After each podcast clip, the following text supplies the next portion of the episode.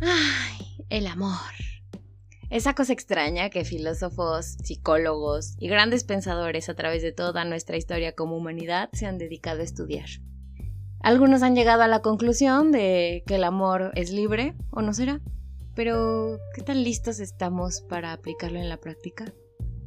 Quédense a descubrirlo con nosotros, Juan Luis Andrea, hoy en De Amor Es.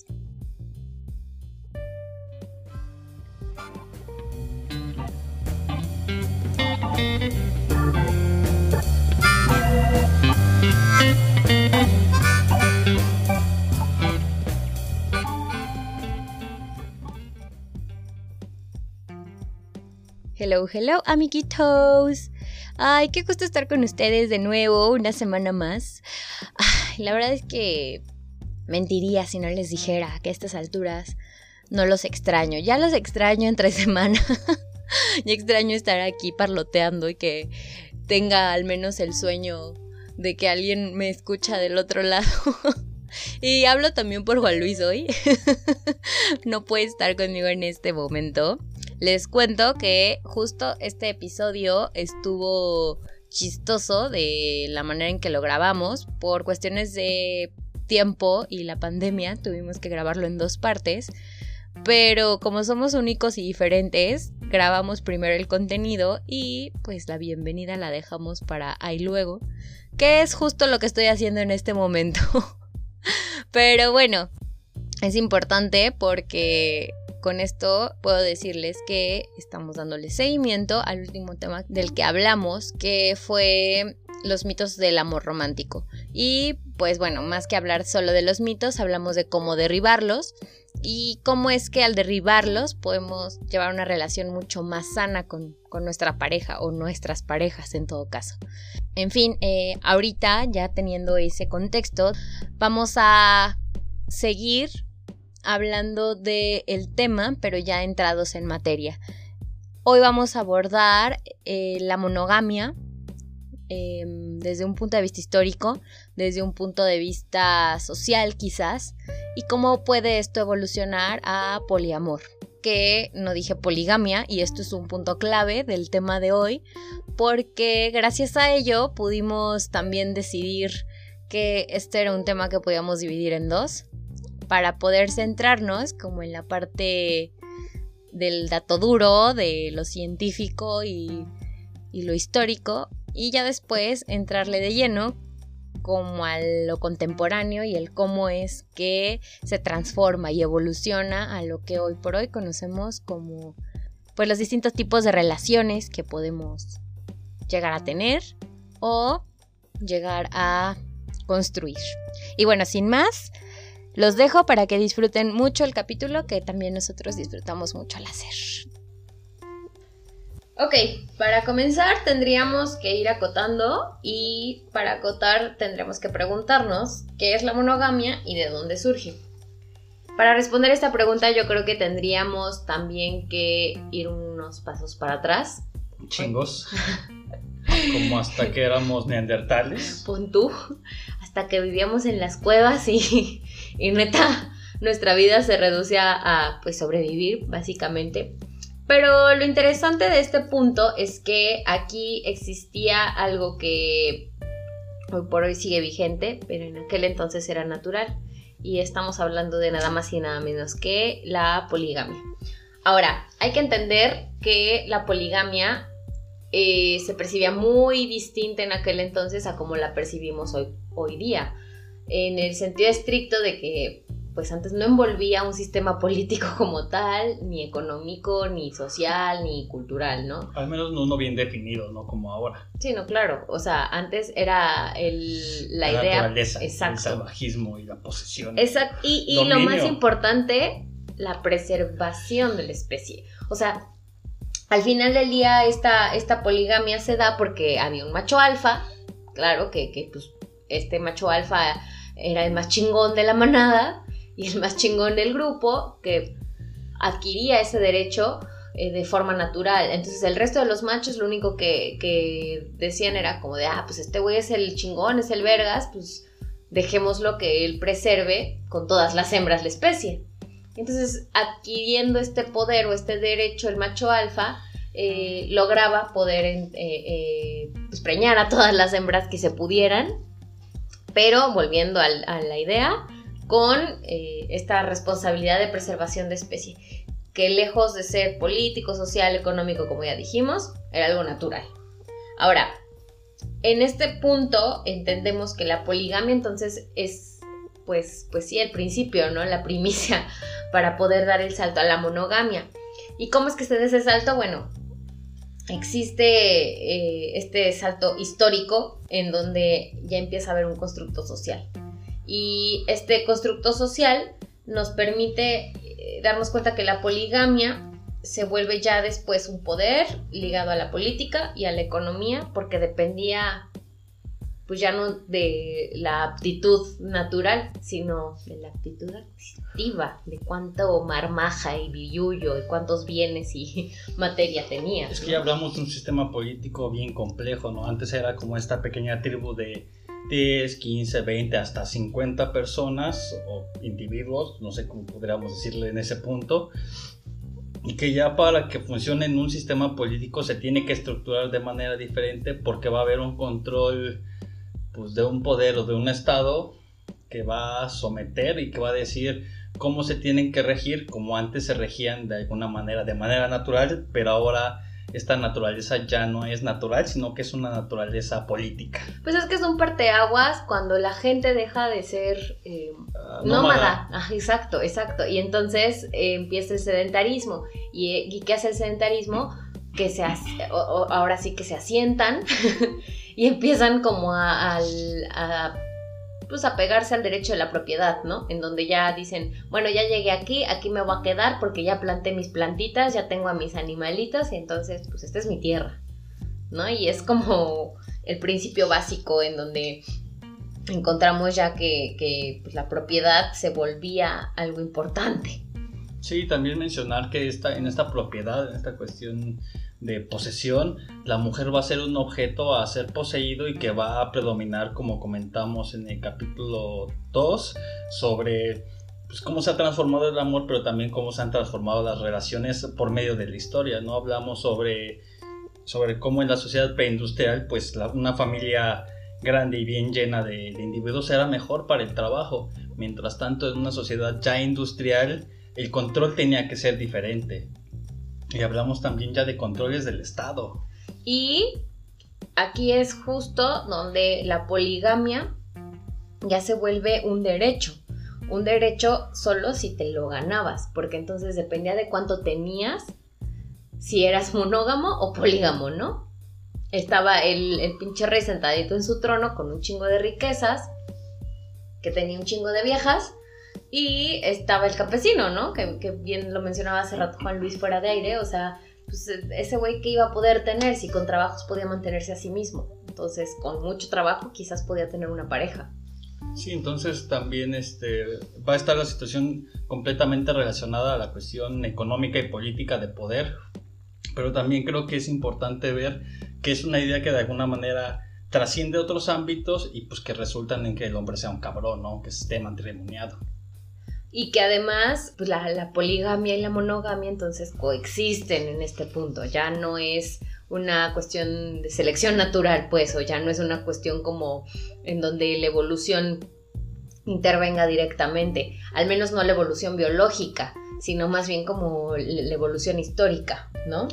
Y bueno, decía Juan Luis que también aquí se involucra mucho como esta cuestión de la relación de la propiedad, la relación pues romántica, la relación civil, o sea, cuando empieza a existir el matrimonio, por ejemplo, ¿no? Que, se empieza a hacer como una imposición, como en, esta cuestión de adquirir un bien, en este caso a las mujeres. Sí, que se habla del contrato social y que en el contrato social es, bueno, ¿qué vamos a hacer para que ambos estemos, más bien, ¿qué, qué le corresponde a cada quien? Porque el rey podía tener mucho más.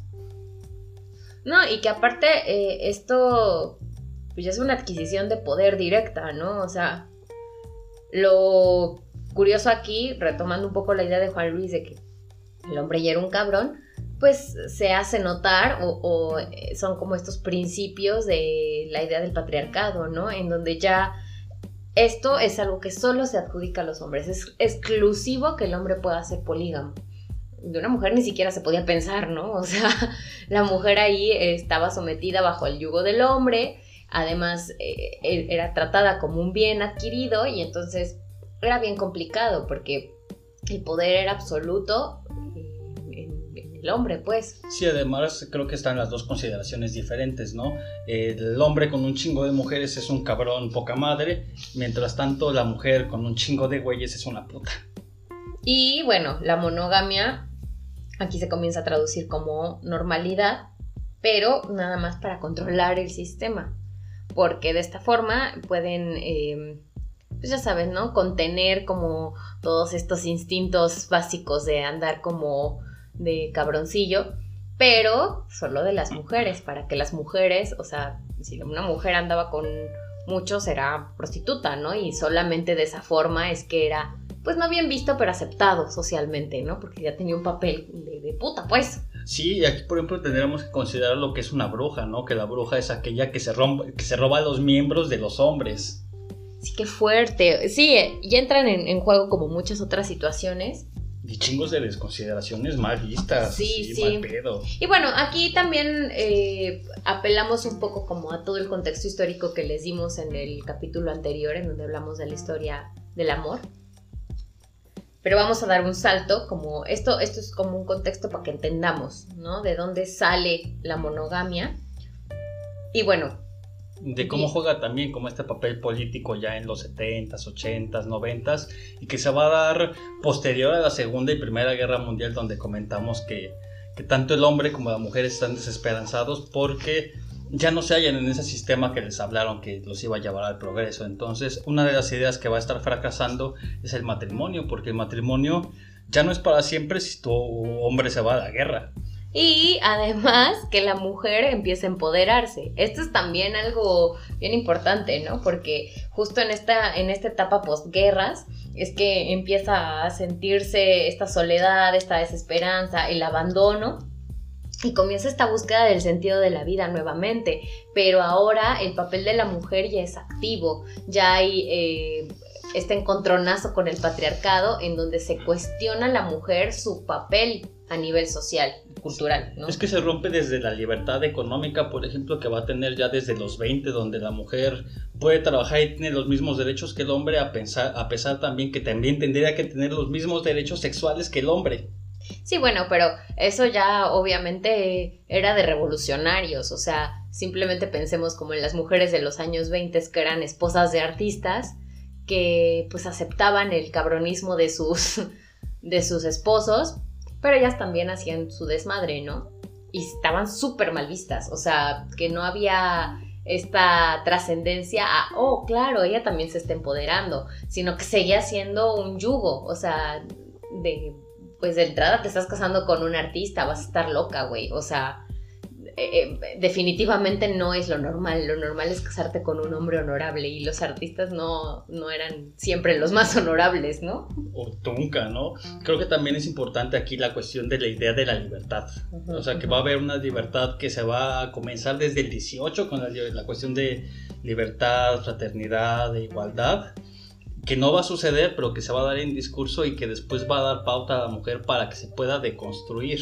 Es que es un antecedente, porque estamos hablando de que ya a partir como de las posguerras, digamos, eh, vuelve a haber como esta idea de libertad y de una decisión activa de la libertad. Sin embargo, el antecedente, bien lo dice Juan Luis, o sea, estamos hablando de, de siglos pasados en donde la caballería en realidad tenía como esta idea de la rebeldía, de de una libertad, pero una libertad condicionada, ¿no? Que al final del día eh, tenía que ver como con, ir contra el sistema, no tanto como el, poder decidir activamente ser libre.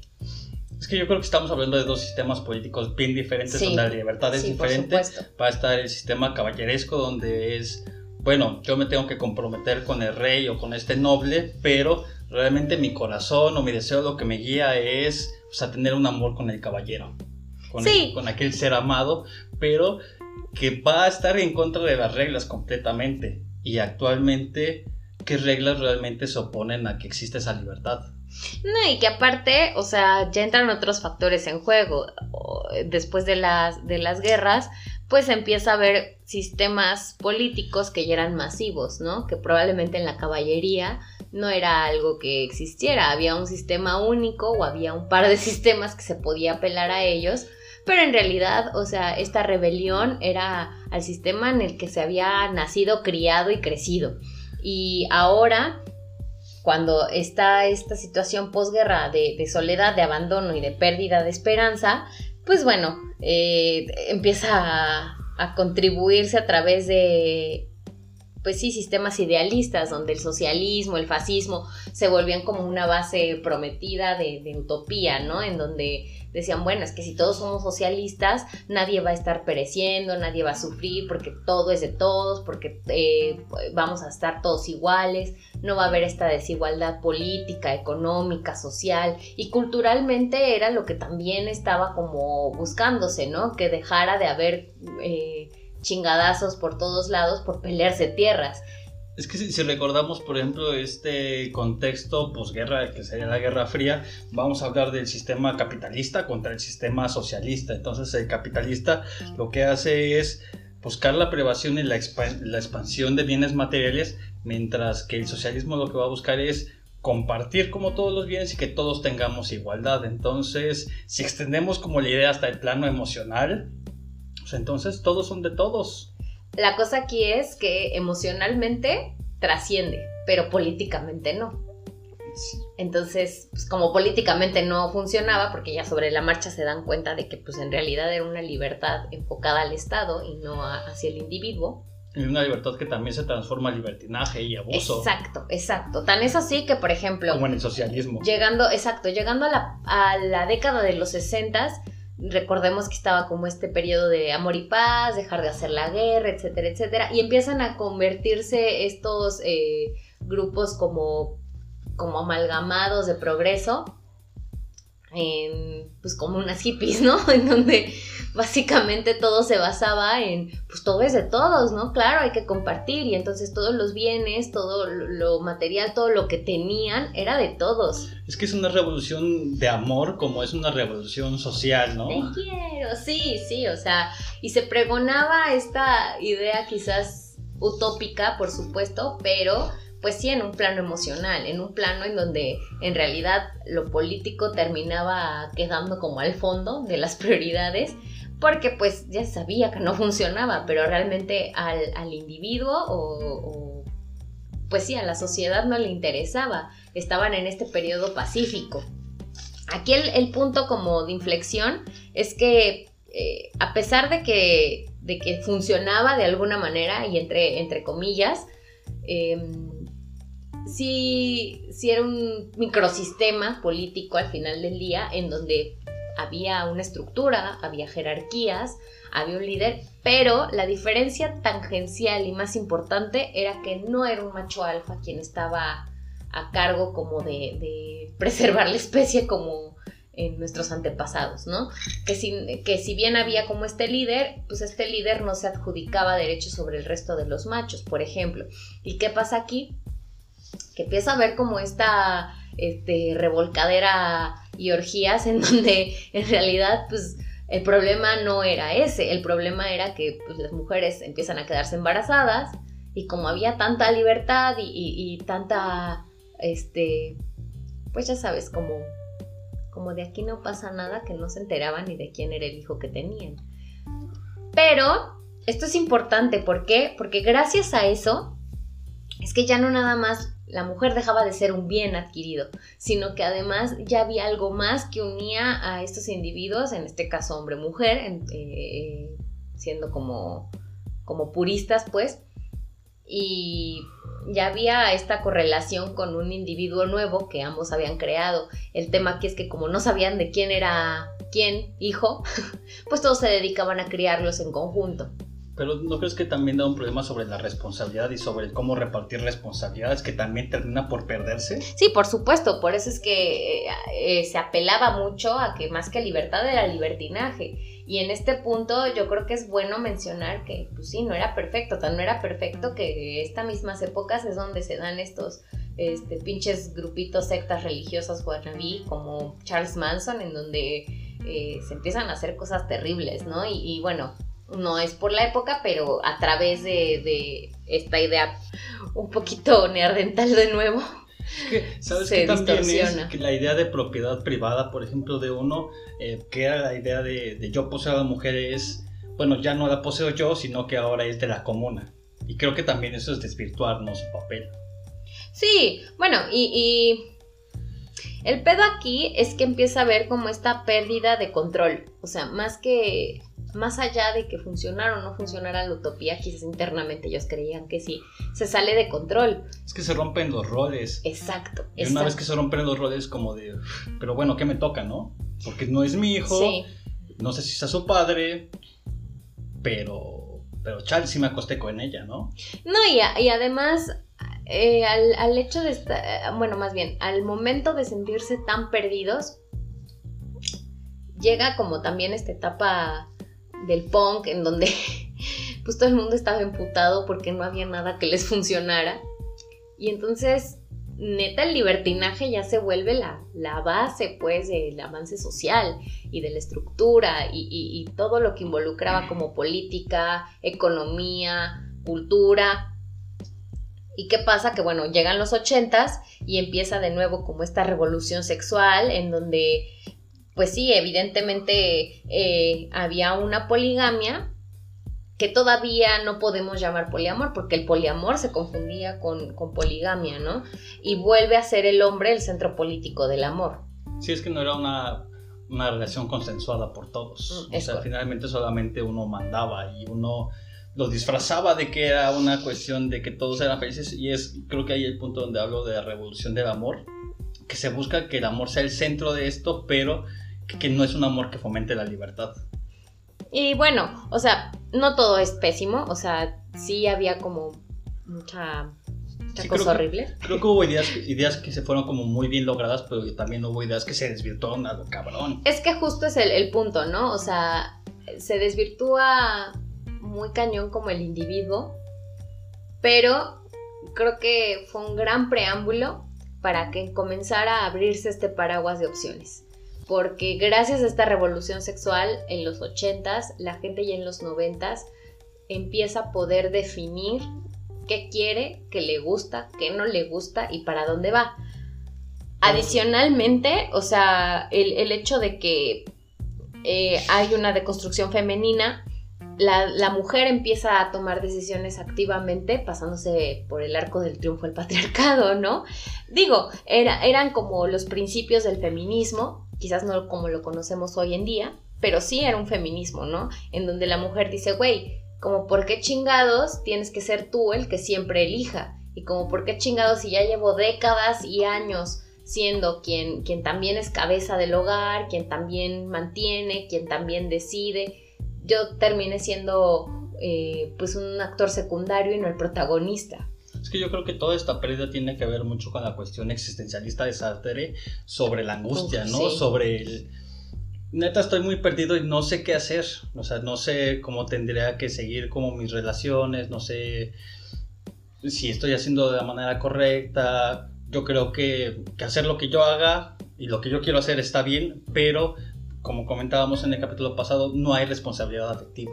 Y por ejemplo, o sea, ahorita que, mencionas a Sartre, yo creo que es como de los pioneros que empezaron como a, pues a presentar la idea del poliamor como algo que podía ser real, ¿no? Porque pues él, él siempre fue poliamoroso y lo llevó a otro nivel porque además era artista y era un pensador y era un revolucionario, ¿no? De, la idea. Sí, que el amor está cuestionado definitivamente a la cuestión de fomentar la libertad del otro. Y entonces ahí es donde, donde el, patriarcado se empieza a cuestionar ya de manera seria, yo siento, porque los noventas eh, fueron como este mm, este punto de quiebre, ¿no? Donde el amor se vuelve un constructo ya social, o sea, ya se puede considerar como un constructo social y donde ya hay reglas, o sea, a pesar de que, de que pues sí es lo novedoso y distinto y que se sale quizás del sistema que conocemos, pues sí hay reglas, hay estructura y hay orden creo que también hay todo un combate con el discurso tradicional, ¿no? Este, todo este discurso católico, por ejemplo, sobre